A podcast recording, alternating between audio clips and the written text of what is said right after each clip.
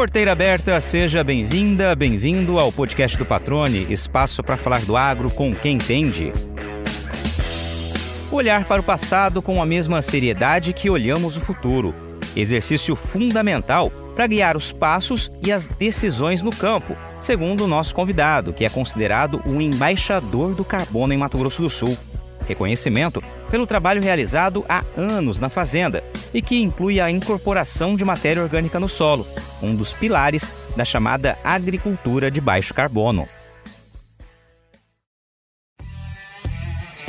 Filho de um casal de médicos, o André Dobashi várias vezes foi incentivado pelo pai a trabalhar com o agro. Mas foi o ingresso do irmão na Exalc que o colocou de vez no mundo rural. Quando também formou-se agrônomo, iniciou a carreira com foco na agricultura de precisão e na integração lavoura-pecuária. Acumulou experiência de campo e embasamento técnico até tornar-se produtor rural. Começou plantando 70 hectares e cinco safras depois já cultivava quase 3 mil. Expansão detalhada durante o bate-papo, onde também fala sobre gestão, sustentabilidade e mercado, um dos desafios desta temporada. André Dobashi, cara, que prazer recebê-lo aqui no podcast. Claro, recebendo à distância, né? Mas o importante é essa conexão, o que essa conexão permite, né? A gente encurtar justamente essas distâncias, esses várias centenas de quilômetros, para a gente botar o papo em dia, né? E trazer um pouco do André Dobashi, da tua história, da tua visão sobre o agro, também para o pessoal que nos acompanha aqui no podcast do Patrone. Obrigado por aceitar o convite, primeiramente, e obrigado por estar aqui. Seja bem-vindo. Tudo bem contigo? Tudo ótimo, patrão. Para mim é uma honra estar aqui. Eu sou ouvinte assíduo aí do, do podcast, escutei aí dos amigos, né? E vejo aí a, a, a, o sucesso que está fazendo. E você também, né? Então acompanhe teu trabalho nos programas com água. E para a gente é uma honra poder estar aqui dividindo um pouco da minha trajetória aí com os ouvintes do, do podcast. Ah, legal, cara. A honra é minha, com toda certeza, e tenho também absoluta certeza que todo mundo que te ouvir, aqueles que não te conhecem, vão ficar aí muito maravilhados com a tua visão do agro, com a tua história, e aqueles que já te conhecem também vão saber um pouco mais, né? Eu costumo dizer que a gente, no dia a dia, acaba não nos permitindo ter tempo para que a gente conheça um pouco mais as pessoas que a gente convive né? Que a gente está sempre trocando ideia. E aqui eu encontrei um espaço muito legal para fazer isso, né? Trabalhar ouvindo um pouco das histórias. Eu particularmente gosto muito e tenho certeza que quem nos acompanha também gosta muito desse, desse, principalmente essa fase inicial do programa de, né, entender as origens de quem a gente já vê atuando no setor há um bom tempo. E aí eu começo com você, eu conversava que eu não sabia, né, que você é meu conterrâneo, né? Você também é natural de Campo Grande, Mato Grosso do Sul, minha terra natal, minha família toda reside ainda em Campo Grande. Me conta um pouquinho das tuas origens, né? De onde vem o André Dobashi e como começa a relação com o agro, que você já me adiantou aqui também, que no sangue não tinha agricultura, né?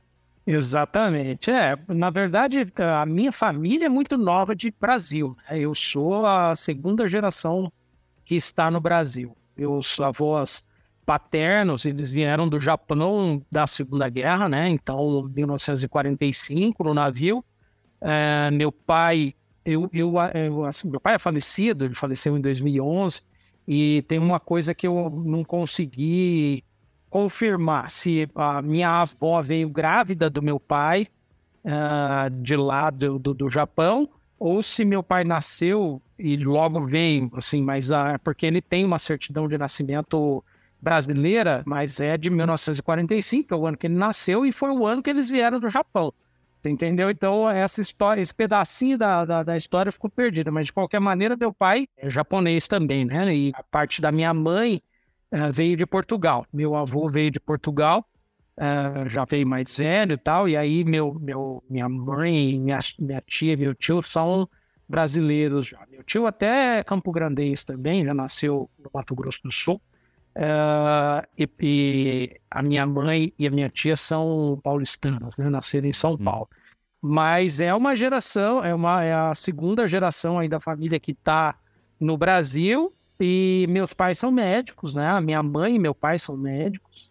E meus tios, enfim, nenhum foram para a agricultura. Embora meu avô, quando veio do Japão para o Brasil, ele foi achar trabalho em Presidente Prudente, onde ele se radicou, E, e ele é, trabalhava na agricultura, por, trabalhou na agricultura por um período, período relativamente curto, e depois ele virou marceneiro. Ele aprendeu marcenaria no Brasil, é, tinha habilidade manual, né? Ele montou uma pequena marcenaria em Presidente Prudente e foi um ofício da marcenaria que ele criou os filhos todos, conseguiu formar os filhos todos. Meu pai era o mais novo, né? E, e meu pai conseguiu fazer medicina, inclusive na, na Paulista de Medicina. Foi uma, um orgulho para a família inteira e colocar o, o, filho médico e pela Paulista, né? Que é uma, uma faculdade renomada aí até hoje. E que mistura bacana. Agora, já que você tem essa descendência de sangue mesmo, né? Essa mistura Portugal Japão, aí, aí não. Quando você não está em Campo Grande hoje, mas quando está em Campo Grande, frequenta a Feira Central, vai comer soba, mantém essa tradição. Porque eu, quando vou, mesmo não tendo nada de, de sangue japonês na minha, na minha família, né, nas minhas origens, eu não deixo de frequentar a Feira Central quando eu estou por aí. É, a, a, Feira Central era uma tradição que meu pai tinha. Meu pai era uma pessoa muito engraçada, ele... O meu pai, o soba dele era com dobradinha. A gente ia para a Feira Central e tomar, e comia soba, tinha a, a, barraca da, da Dona Helena é famosa, né? Desde, né? desde quando eu era criança. Então a gente ia lá e o soba era com dobradinha, a gente comia espetinho, mandioca com choio. É o tradicional campo grandense mesmo. A gente ia para a feira e ia na mesma, no mesmo passeio era passar na Pop Banca, que tinha ali na, na, na travessa da Afonso Pena, não lembro exatamente que altura que era ali para comprar revista e ir na feira. Então, era uma vez por semana a gente fazia isso religiosamente. É, e como legal. todo bom campo grandense, né, patrone, a gente também.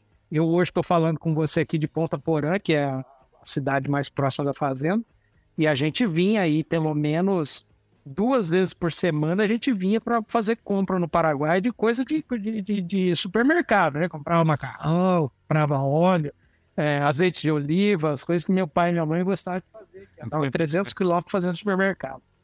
Tem que botar no papel hoje para ver se compensa atualmente, né? Mas naquela época eu lembro que compensava bastante, alguns anos atrás, né? Exatamente. Agora me diz uma coisa, André. Você tem na família, então, né, uma linha focada na medicina, né? Qual, qual, foi o teu caminho e como que você chegou até a agricultura? Muito bom, essa história é muito boa. Ah, na verdade, meu pai, adorava a medicina, a medicina estava no sangue dele, mas ele julgava a medicina muito triste, uma profissão muito triste. Ele, é, claro, tentava salvar a vida de todo mundo, mas ele achava que a agricultura, a agropecuária em si, era uma profissão muito mais alegre, porque você promovia a saúde através do teu ofício, enquanto que na medicina você curava as pessoas. Né? Então, não deixa de promover a saúde, mas é uma via inversa, né? Tinha aquela, né, aquele paradigma ali de que o médico curava as pessoas, né? E, e, ele, e ele se sentia muito bem no campo. Então ele sempre estimulou a gente, eu e meu irmão, eu só tenho um irmão, a fazer alguma coisa voltada para o campo, né? Embora ele também tenha me encorajado bastante a fazer medicina. Eu até, meu irmão entrar na faculdade, eu queria fazer medicina, eu acompanhei bastante a trajetória do meu pai, tanto no consultório quanto no hospital. Meu pai era cirurgião cardiovascular e de doenças respiratórias, então eu acompanhei cirurgia uh, de, de, de pneumotórax, de câncer de pulmão, uh, acompanhei as cirurgias assim, naquela época a gente podia entrar na sala cirúrgica, né? se paramentasse. Então eu com 15 anos de idade lá, 16, é, acompanhava meu pai dentro da sala de cirurgia, fazia algumas coisinhas lá que a, que a própria equipe deixava eu fazer na época, mas ficava ali, né? Coisa que hoje em dia é, não dá nem para cogitar essa ideia. Mas quando o meu irmão, meu irmão optou por fazer agronomia e passou na Exalc, né? Nós somos aí, os dois somos exalquiranos, então quando ele passou na Exalc, eu fui fazer a matrícula lá com ele e com a minha mãe, meu pai e tal. E quando eu olhei a Exalc, aquele prédio e o pessoal, a turma da Exalc dando trote nele e tal, eu já fiquei meio é, abalado com aquela, com aquela coisa, né? Com a faculdade ali. E depois eu comecei a frequentar muito a Exalc. É, eu, eu passava as férias lá com meu irmão E então, meu irmão é, é quase quatro anos mais velho que eu, então ele entrou em 95, eu fui entrar em 98, mas durante o ano de 95, 96, 97, eu passei as férias de julho e as férias de dezembro. Como eu tinha essa ideia de fazer medicina, eu estudava muito, né? Eu fazia cursinho e, e eu prestava vestibular lá como treineiro para ficar na República do meu irmão lá e passar um tempo com ele. Então eu fazia inscrição lá nas universidades particulares que aceita, aceitavam treineiro e ficava lá prestando vestibular e indo nas festas da Exalc lá. Aí no, no, na segunda vez que eu fui para lá, eu já tinha decidido que eu queria fazer agronomia também, morar na mesma república que ele morou, que é a mesma república do Fabinho Caminho, né? Teu amigo aí de, de Massa. É, nós moramos no Jacarepaguá. E aí a gente, eu já eu já estava decidido, tanto é que eu não prestei outro vestibular, eu só prestei exalto. E quando eu cheguei lá, eu também não fui fazer estágio em nenhuma outra república, nada. Eu já entrei, já fiquei na Jacaré e, e ali eu falei, ó, se vocês não me quiserem aqui, eu vou, vou morar sozinho, porque ou eu moro aqui na república, e aí, deu tudo certo. Passei no vestibular, entrei na república e fiz exalc lá, morei com meu irmão. Pelo menos uns um, dois anos eu morei com ele.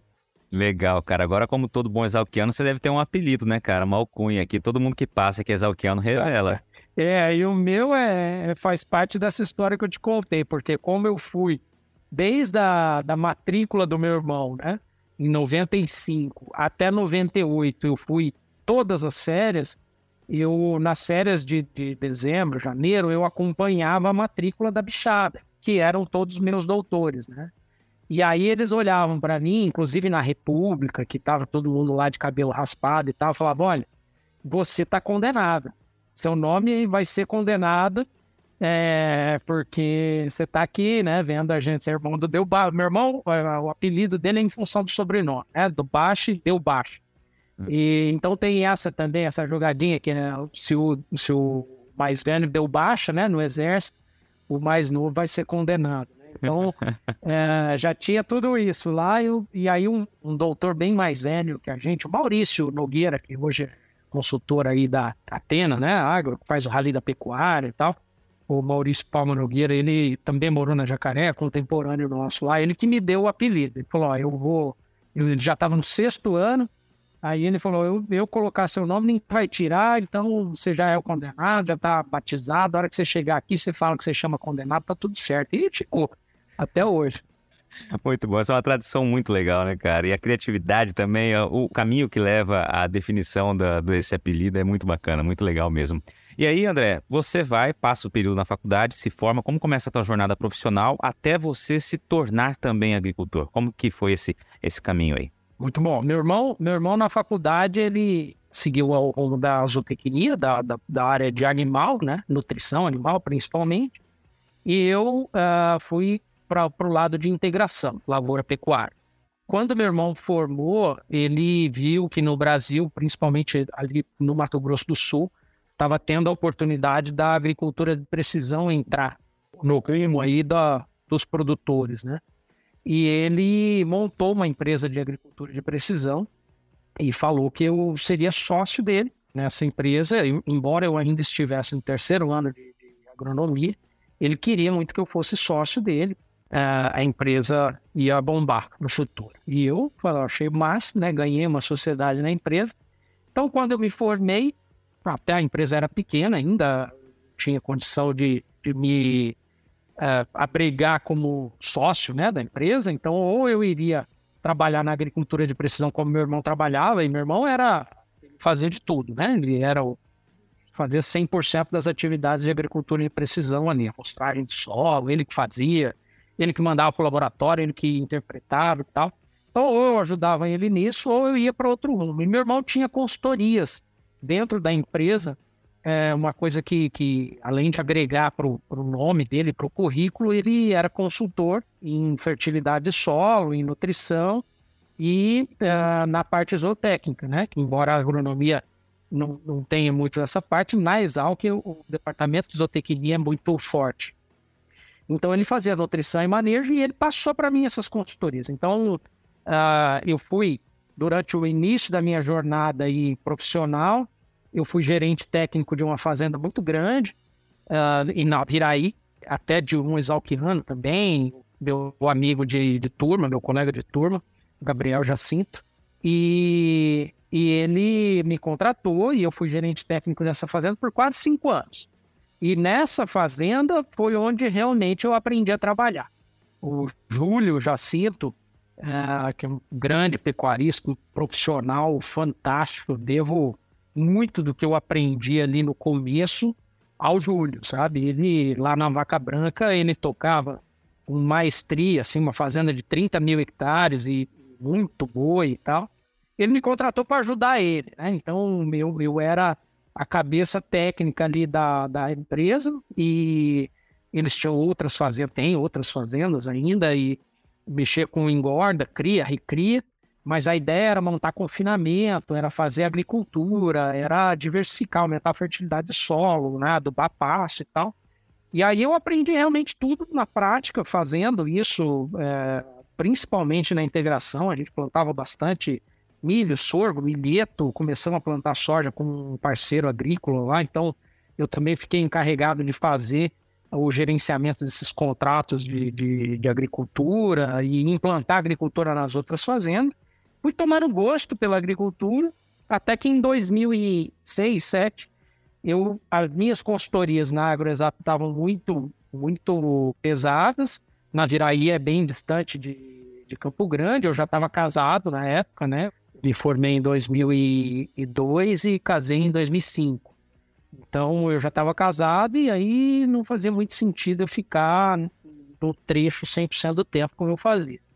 E aí eu fui para Campo Grande, assumi essa consultoria. O, o Júlio virou meu cliente, né? Então eu dava consultoria para ele ali. E aí em 2008 surgiu de um cliente nosso a oportunidade de eu virar sócio na lavoura, arrendar uma parte da área e virar sócio na lavoura.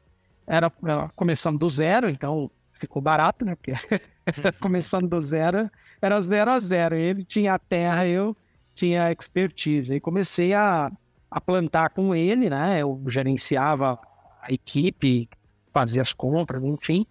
E aí foi meu primeiro ano de, de lavoura, foi essa safra aí, 2008. 2007, 2008, a gente estava iniciando, começamos plantando 70 hectares. E ali fomos expandindo isso foi em 2008. Em 2012, a gente plantava 2.970 hectares. Eu, eu contei essa história no, no primeiro confinar que teve. E a, a, turma toda achou muito boa, porque a gente, a gente deu um salto bem grande de 2008 a 2012. E foi um, uma trabalheira, viu, Padrão?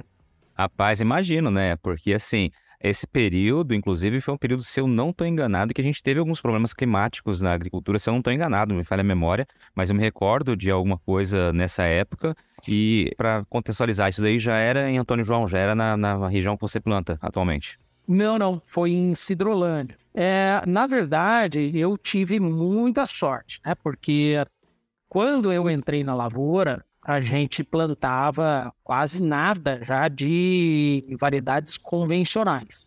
A agricultura já era Roundup Ready, né? Então a gente já usava o glifosato e naquela época era uma maravilha, porque realmente você fazia uma dessecação apenas com glifosato, limpava o campo, fazia plantio direto. Então uh, eu vinha com uma bagagem legal do, dos clientes e, e aí entra Maracaju na história, né, Patrônio? Porque em 2008 eu já era muito amigo, o Fabinho trabalhava conosco na AgroExafa, né, ele não era agricultor, e a gente era muito amigo desde sempre, desde Exalc, do Luciano Mendes, que você já entrevistou, uhum. e, e, e Companhia Limitada, que o Luciano Mendes vem envolvido com toda a, a, turma de Maracaju, né? Que é o próprio Eduardo Riedel, o Mandi, o Elvio Rodrigues, e, e assim a gente tinha o Artemio Júnior, que são até hoje grandes agricultores, que na época já eram grandes agricultores. Né? Hoje eles são muito maiores, mas na época eles já eram pessoas que tinham know-how da soja. Principalmente o Luciano, que sempre foi muito estudioso, muito aplicado, muito dedicado e sempre gostou de dividir conhecimento, né? de compartilhar conhecimento. Então, o Luciano é nosso cliente número um é, a gente nunca sabe se ele é o 1 e o Eduardo Riedel é o 2 ou vice-versa, mas assim, eles dois foram quem deu uma grande ajuda para a Agroexata lá em 1999. E a gente já tinha ele muito próximo, o Luciano sempre foi muito próximo da gente, e ele ajudou e encorajou muito a gente, né? Então, uh, de 2008 a 2012, eu confesso para você que eu tive uma, uma nova aula de agronomia aí, que a primeira foi na faculdade, a segunda foi na Vaca Branca com o Júlio e a terceira em Maracaju. Aí tudo quanto é, é novidade em relação a plantio direto, manejo de praga, doença dali, vinha ali da Fundação MS, do, do, da turma da Fundação MS, uhum. que era, né, ali na, na época estava toda, todo o pessoal ali que fundou a nossa cooperativa de hoje era um grupo de compra. É, na época já estava até organizado como cooperativa, mas a gente se ajudava muito ali, se ajuda até hoje, né? É uma grande irmandade ali, né? Então eu, eu não comecei do zero, né? Tecnicamente, eu comecei com embasamento ali, é, saber que máquina comprar, quantas pessoas, quantas linhas tinha que ter, qual era o pulverizador melhor, qual é o tamanho da área que você precisa ter para comprar um autopropelido, e assim a gente ia discutindo, né? E pá, até hoje a gente discute muito, faz comparativo. Hoje a gente está muito mais organizado é, do que era antes, mas eu realmente, esse início foi muito importante eu ter a bagagem que a integração lavoura-pecuária me deu lá em Naviraí.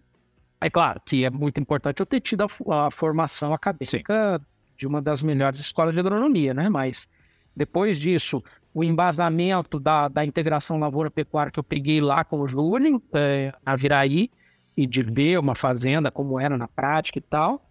E depois a escola de Maracaju, que me ensinou realmente colocar lavoura no, no processo produtivo da pecuária, né? Porque Maracaju é o berço da integração, né? Da, da, da braquiária com a, com a lavoura. Então, isso daí fez com que eu conseguisse reformar esse espaço. Lá era pecuária de baixa produção. E a gente conseguiu, em quatro anos aí, reformar praticamente, eram duas fazendas lá, mas a gente conseguiu aí botar elas para produzir de novo cinco, seis vezes mais. E o faturamento que, que foi o mais importante que a gente passou, a gente passou a faturar quase que 27 vezes mais em cinco anos, sabe? Porque a lavoura deu essa esse alívio né, para todo o sistema. Então foi uma vitória muito grande ali nesses cinco anos que a gente fez na, no processo produtivo. Né? Eu só era sócio da parte da lavoura, mas eu gerenciava junto com o Bruno, que é o filho do Eduardo, a fazenda como um todo. Ele, ele sempre tocou a pecuária e a gente conseguiu eh, fazer com que a própria fazenda absorvesse aí todo o gado que vinha do Pantanal, e aí co colocamos um confinamento, enfim Vamos aplicando todo o conhecimento que eu tinha Excelente. desde a de Naviraí ali, né?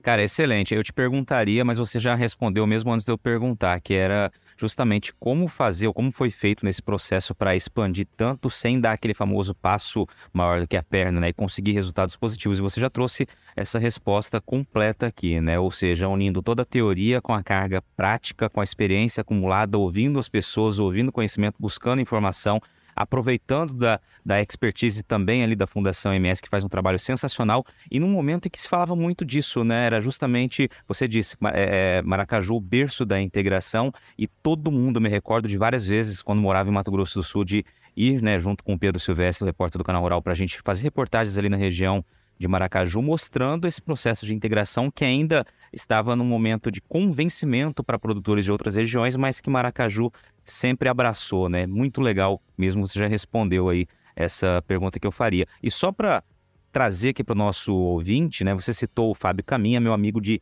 quase infância, meu amigo de escola, né? O Fábio participou do episódio 9 do podcast, Pecuária no Sangue, Agricultura na Veia, uma história muito, muito, muito legal do Fábio Caminha. Aliás, um abraço, Fabinho, sei que você está ouvindo esse episódio. E o Luciano Mendes, episódio 43, não existe rentabilidade com baixa produtividade. Aliás, um baita recado que ele trouxe também. Luciano, se eu não me engano, ainda está como presidente da Fundação MS, né? Tá. Quando, continua, né? Quando eu entrevistei ano passado, ele estava como presidente. Um recado muito bacana. Luciano, que por várias e várias vezes também já o entrevistamos para TV.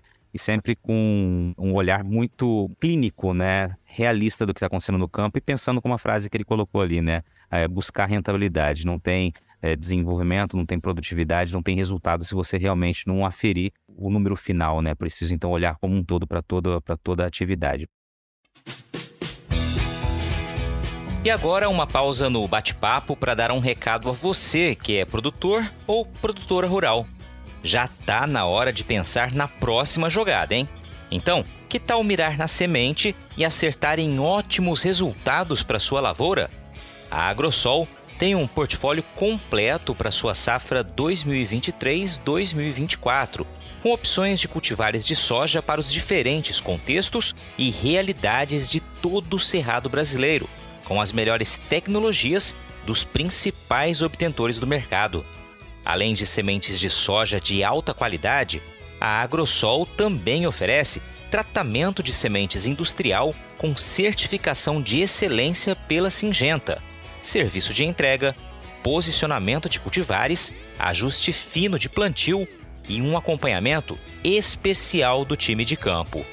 Para saber mais, é só acompanhar as redes sociais da Agrosol e acessar o portfólio 2023-2024 pelo site www.agrosolsementes.com.br. Lembre-se sempre que uma safra inteligente começa com estratégia. Agrosol Sementes, germinando o futuro. Para a gente entender aqui, André, hoje você planta em quais regiões do estado? Né? Você falou Antônio João, quanto você planta hoje? Como é que está a atividade agrícola do André Dobache? Agropecuária, na verdade, do André é. Dobache. Legal, então aí eu, eu acabei saindo de Cidrolândia, a gente uh, acabou optando por finalizar a sociedade, lá em Cidrolândia. E eu, como a gente já estava com uma área bastante expressiva ali, e eu tinha a metade do, do da estrutura, né, de plantio, eu tinha que arrumar uma área, pelo menos da metade da área que a gente plantava. E aí eu achei aqui em Ponta Porã duas fazendas que eu arrendo hoje, uh, e, e, acabei vindo para cá em 2016. Eu continuei plantando lá em Cidrolândia até 2018, uh, onde acabou o último contrato que eu tinha lá, e aí transferi toda a estrutura que eu tinha lá em Cidrolândia aqui para Antônio João, e acabei uh, com, com, essa mesma área. As duas fazendas são maiores, uh, uma fazenda tem 4 mil hectares, a outra tem 2.100 hectares, mas uh, eu não, consigo plantar elas inteiras, então eu acabei ficando a, mais ou menos com a área que eu que era a minha parte de lá. Uh, e, e, até assim, uh, uma coisa que as pessoas têm na cabeça é que a agricultura é de escala, e é realmente. A gente, quanto maior a gente fica, a escala te dá um conforto grande.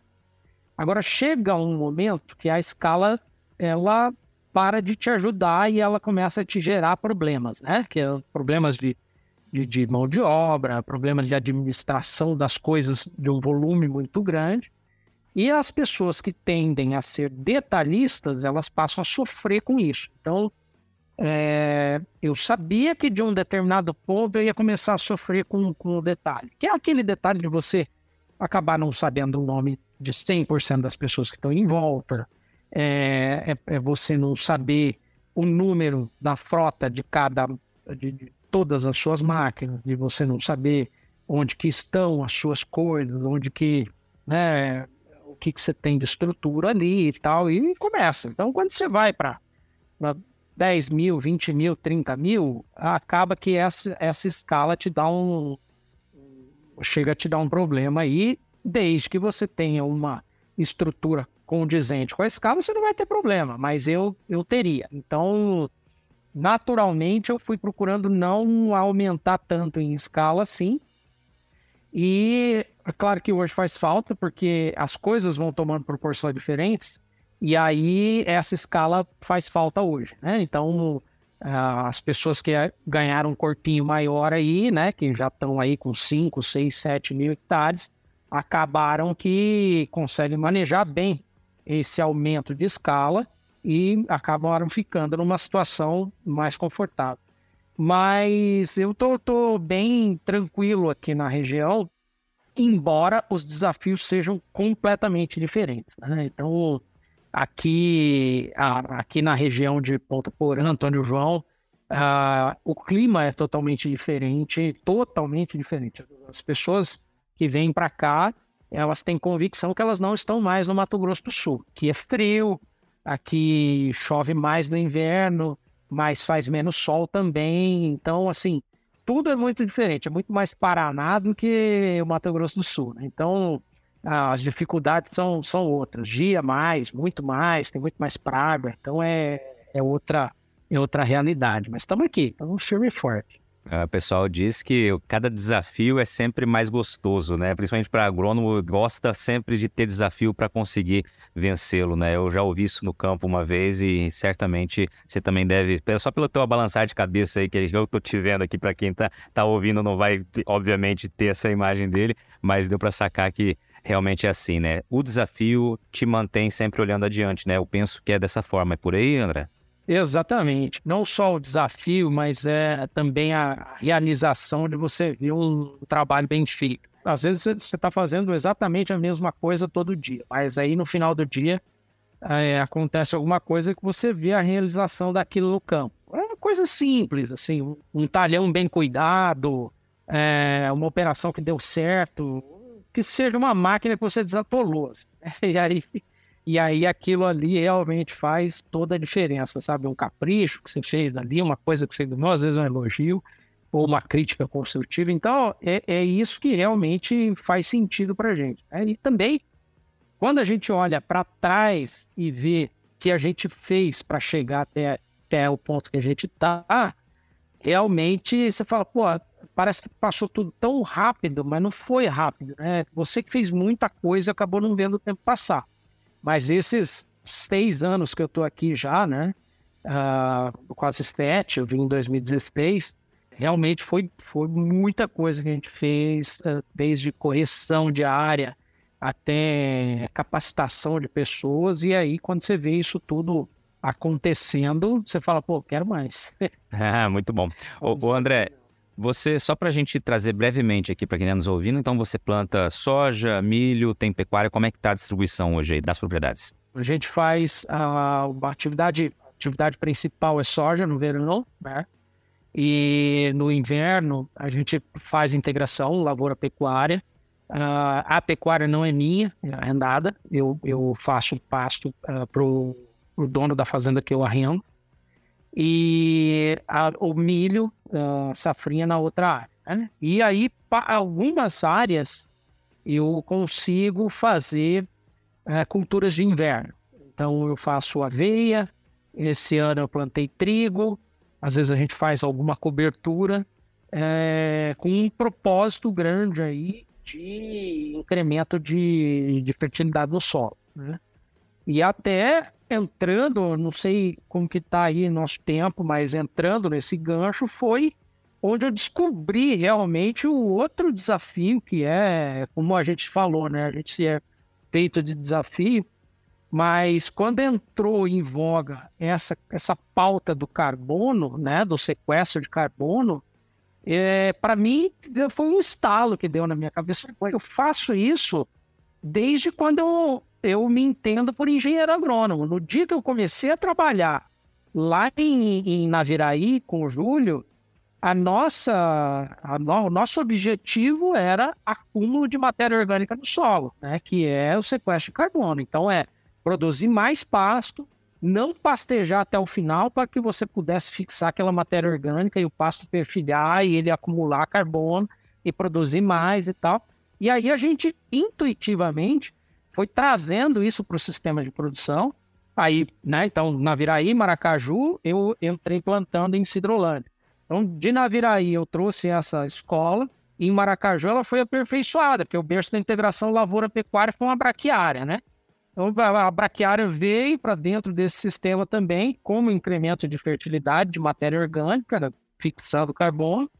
E aí a gente, aqui a gente, eu, eu falei, pô, eu faço isso há mais de 10 anos e, as pessoas estão se ligando que isso é interessante agora. E aí, pô, meu drive foi totalmente nisso. Tanto é que quando a Bayer começou a falar em carbono em 2019, que ela me convidou para fazer um projeto de carbono, eu falei para eles, eu falei, ó, eu tenho um projeto que chama Agricultura de Baixo Carbono, do governo do estado do Mato Grosso do Sul, com o apoio do Banco do Brasil, desde 2016. Eu faço isso, essa proposta de vocês. Então, se vocês quiserem olhar o que eu já faço aí há três anos, para mim vai ser excelente, porque é uma multinacional como a Bayer, né? Vou colocando aí a chancela dela em cima do projeto. Aí quando eles olharam, falei, pô, é exatamente isso que a gente precisa, vamos tocar junto. Aí desde então a gente toca junto esse projeto de carbono aqui numa das fazendas. Legal. E ó, você não tá com a pauta, a gente não tem pauta, é, é realmente a conversa que a gente vai batendo papo e vai chegando a um caminho, mas você cravou na resposta sua anterior à pergunta que eu faria na sequência, agora trouxe um assunto que estava aqui entre os que eu preparei para que a gente conversasse. Eu ouvi recentemente uma participação sua no Momento Agrícola, do Ricardo Arioli. Aliás, está me devendo a entrevista no podcast aqui, Ricardo Arioli, grande amigo, um baita comunicador, né? Tem um programa fantástico que é o Momento Agrícola. Eu já fiz a propaganda dele aqui, agora ele vai participar de tudo quanto é jeito no podcast. Vai uma brecha na agenda dele aqui. Mas você participou algumas semanas atrás e ele falou justamente é, desse ponto, né? Você ele é considerado como embaixador do carbono, citou essa, um, um pouquinho dessa tua história que desde 2016 você faz e essa parceria futura, né, seguinte com, com a Bayer. Queria que você explicasse como na prática funciona isso, porque é, tem uma mensuração de carbono, acho que isso é muito interessante que as pessoas entendam como é feito, ou pelo menos tenham uma noção do que é feito para que de fato se calcule quanto está sendo fixado, o que isso significa em sustentabilidade. Para descomplicar, o que você falou é a, é a chave. Comunicação. Se o Arioli é um grande comunicador do agro, Uh, o, que, o que a gente precisa é ter mais areoles aí e comunicar melhor o agro, né? Porque é tudo uma questão de você comunicar o que você faz há 20, 30 anos. Comunicar de uma maneira que as pessoas entendam.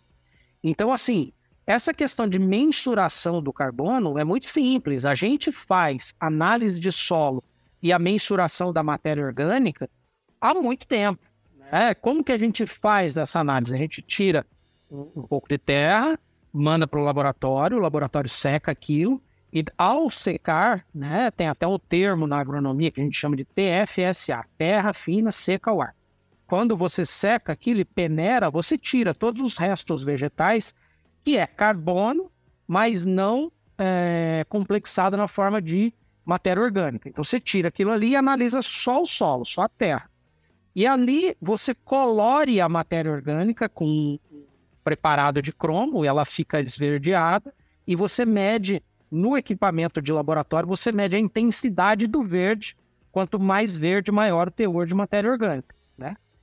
No, a, naquela análise de solo, que é o que a gente faz já há anos, 30, 40 anos ali, a matéria orgânica é a quantificação de carbono que a gente precisa mostrar para a sociedade, que é o quanto, quantas toneladas de carbono a gente fixa no solo. Né? Então, teoricamente, que é o, o, fundamento do projeto ABC, que agora é o projeto ABC+, aí, o que, que a gente tinha que fazer para ser eletivo, né, para ser uh, selecionado no projeto?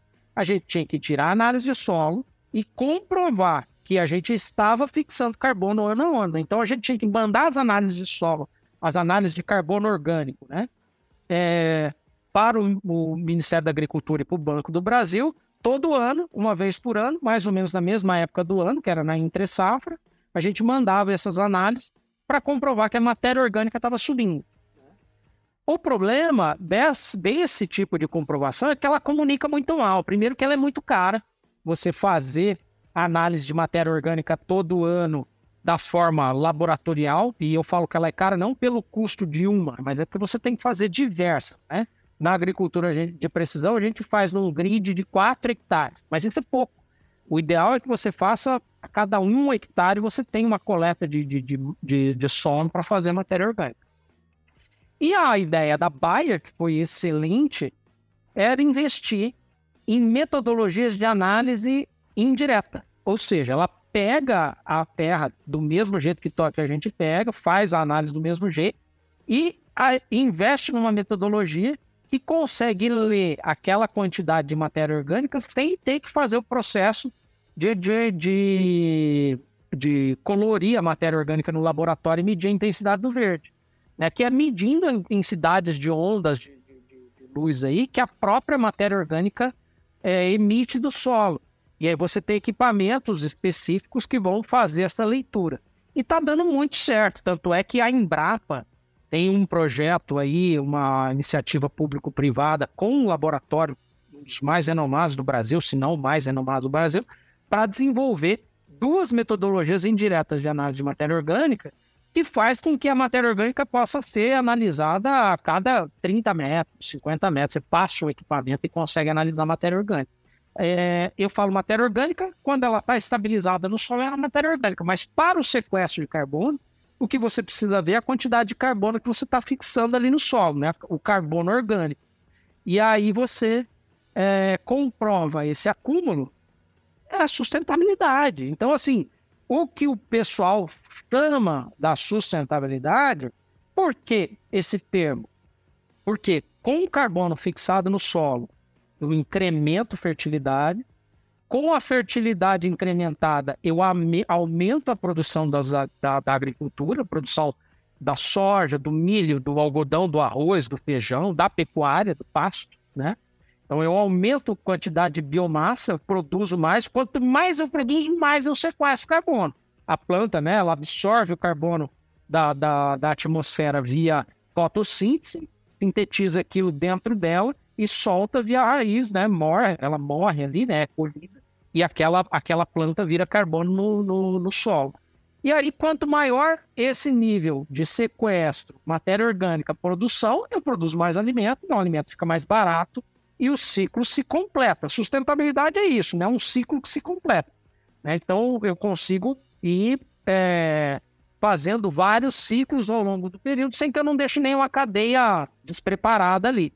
E o que, que se agregou dentro desse conceito de sustentabilidade, onde eu vou barateando o custo de alimento, incrementando a fertilidade do solo, ou seja, eu posso produzir mais na mesma área, né? Uhum. Eu, eu, eu consigo mais unidades de alimentos no mesmo hectare agregou-se a essa sustentabilidade um conceito de governança, né, é, que é gerenciar o sistema de produção para que ele seja economicamente correto, ambientalmente justo e socialmente aceito, que aí entra a parte trabalhista, entra a parte da influência daquele sistema de produção na sociedade que está em volta, não só dentro da fazenda, dos colaboradores ali, entra toda a parte, o que você faz enquanto produtor de alimentos naquela sociedade que está em volta de você ali. O que, que, quais benefícios diretos e indiretos que aquela sociedade tem? Então, uh, você arruma a estrada da tua fazenda e, e uh, o ônibus consegue fazer uma rota que ele fazia em meia hora, agora em 20 minutos ou em 15 minutos. Você uh, oferece mais emprego, você consegue colocar uma biofábrica de, de, de produto fitossanitário dentro da tua fazenda e contratar mais 10 pessoas, né? Você tem algum programa social que você faz para as crianças na escola, para que os pais fiquem mais tranquilos e deixar eles lá, e aí você consegue é, dar, um, dar uma, uma qualidade melhor para o trabalho daquele colaborador. Então entra é, dentro desses pilares, né? Environmental, que é ambiente, social, que é o, o social, e, e governance, que é a, a governança, né? O ESG, estão os protocolos de sustentabilidade, que são fundamentados nesse sequestro de carbono, o incremento de matéria orgânica e mais produção de alimentos. E aí vem a Bayer para mim, que já era fã do negócio desde 2016, conseguiu uma linha de crédito para abrir uma área que estava em baixíssima produção e colocar toda a parte de gado e pasto e soja e milho, e me convida para ser porta-voz do projeto aí, onde eu puder é, é, falar do, do, do carbono, é, eu, eu, eu, preciso falar, né? Então, para mim foi uma grande honra e eu adoro esse, essa função que me deram aí. Muito legal, cara. Parabéns pelo trabalho. E é o que você disse, né? Agora é comunicar e comunicar cada vez mais todo esse trabalho que já é feito. E só assim, com a comunicação constante, aproveitando cada brecha, cada momento, e com dados, né, evidentemente, é que a gente vai conseguir aí no futuro próximo, todos esperamos, né, reverter um pouco dessa imagem que nós temos muitas vezes, que o nosso agro ainda tem, por insistência de pessoas que não conhecem essa realidade, né? Então é muito bacana, o espaço sempre vai estar aberto para falar desse tema que eu também é, é, admiro muito, né, todo o trabalho que é feito na agricultura, sempre com esse olhar que você bem destacou aqui, falou com muita paixão, né? Isso fica muito claro no tom da tua voz, no jeito que você fala. É muito bacana ver isso. Você está ouvindo podcast do Patrone, agroinformação com quem entende.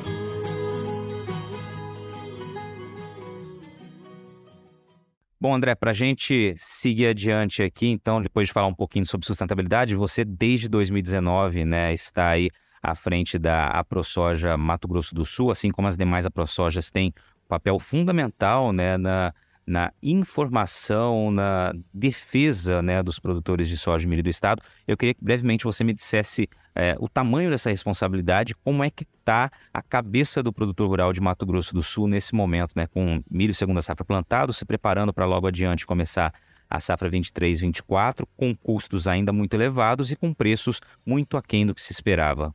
Muito boa pergunta. Então, a ProSoja realmente é um grande desafio, porque a ProSoja Mato Grosso do Sul, ela funciona da seguinte forma. Todo produtor sul-mato-grossense, ele é praticamente associado da ProSoja. Então, oficialmente, ele tem que querer se cadastrar e contribuir com os dados e tudo mais. Mas a gente faz o levantamento de soja do Mato Grosso do Sul em todo o estado. Todo produtor é gratuita a adesão à ProSoja, não tem que contribuir com nada.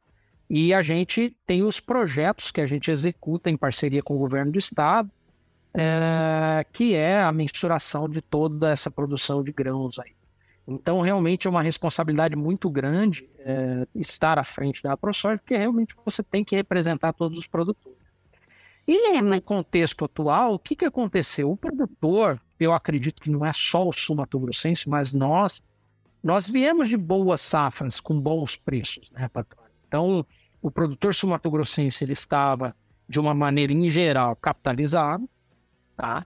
e ele não estava se atinando que o mundo tinha um grande produtor de soja e milho, que são os Estados Unidos, numa marcha de produção alta, uh, e ele, nós mesmos, né, a, o Brasil, estávamos indo para uma safra recorde ou uma safra muito grande. Então, assim, poderia não ser a maior, a, a melhor safra em produtividade, mas como a área é muito grande, acaba virando um recorde muito alto, um aumento muito expressivo de, de produção. Então, o produtor ele estava acostumado a preços altos e insumos caros. Esse é o negócio, porque a gente teve pandemia, guerra, né? Esse foi o cenário que a gente saiu. Então, pandemia, a gente teve aí uma estagnação da, da, da economia e, e inflacionou os preços, né? E guerra com uma restrição de oferta aí que veio dos fertilizantes, principalmente aço, né? Combustíveis, enfim. É, tivemos todo esse, esse episódio aí. Então, o que, que o produtor tinha na cabeça? Eu não posso fazer negócio comprando insumo e travando em soja, porque se o insumo sobe lá na frente e a soja não, eu não consigo a próxima safra os preços estão muito caros e a soja está subindo. Então, se eu travo agora, eu me prejudico lá. Então, o produtor capitalizado, conseguindo fazer negócios à vista, ele não estava travando soja e milho e estava comprando os insumos, né? Comprou insumo num valor altíssimo, então a ProSoja calcula custo de produção de soja e de milho. A gente estava num soja de 160 reais, num milho de 60. Com os custos amarrados aí, valores disso muito altos, a gente sempre compra antes, ninguém travou nada.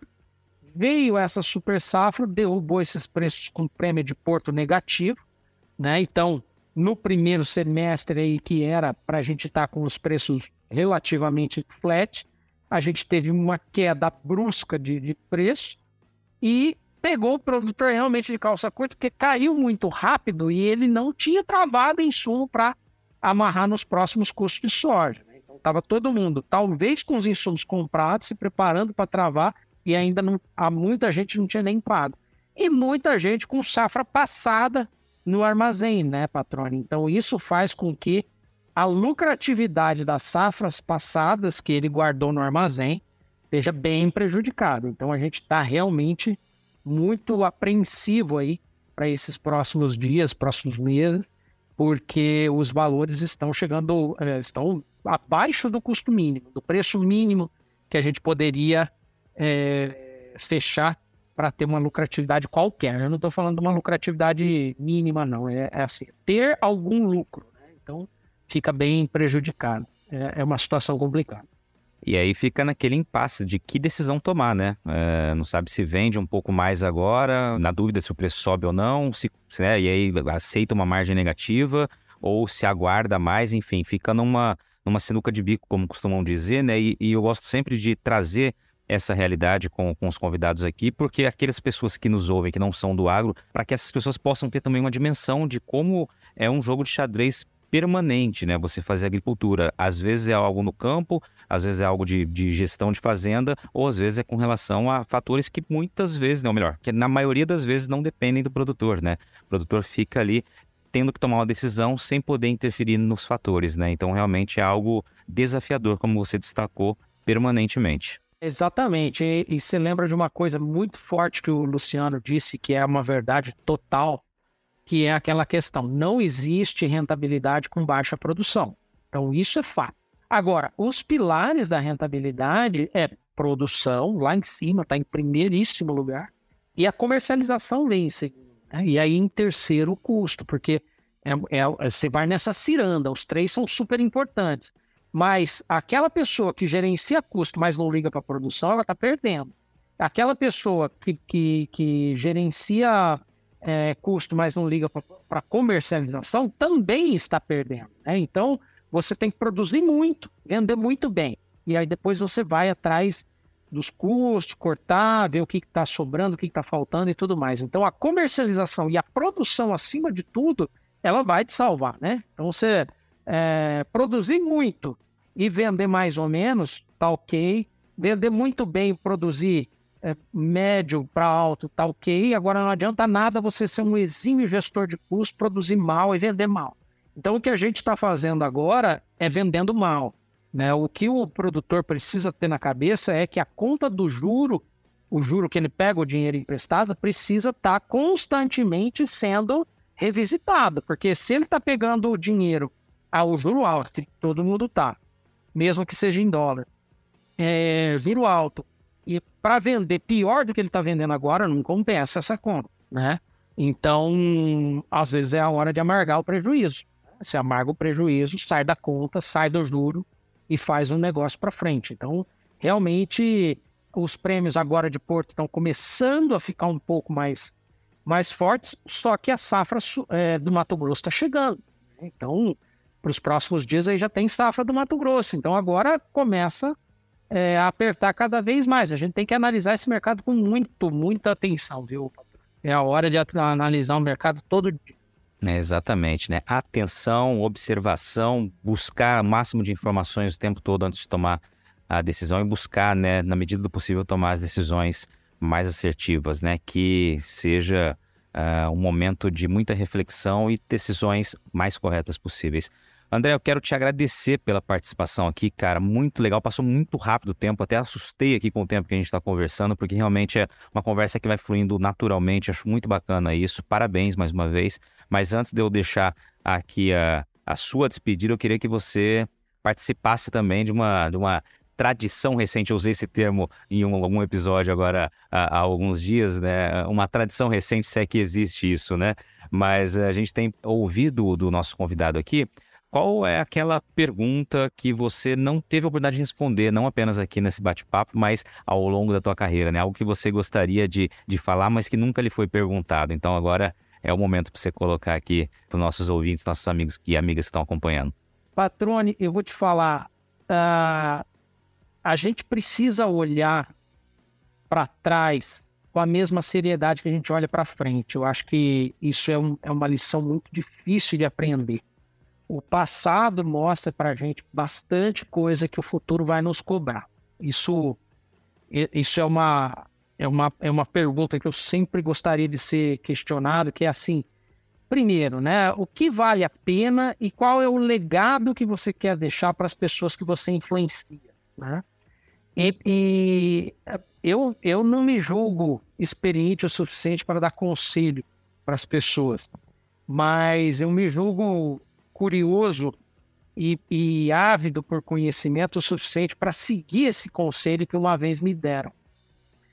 Eu acho que a gente precisa ter mais consciência de que a história faz parte da vida da gente. Não são história, não é história da nossa família, não é história é, de um museu ou qualquer coisa do tipo, mas é história mesmo, a história de colonização do, do, das, da, do mundo, a história da formação é, das colônias, dos países, né? Da forma com que a gente. Se a gente olhar para a forma com que o Brasil foi colonizado, a gente entende muito do que o Brasil está passando agora.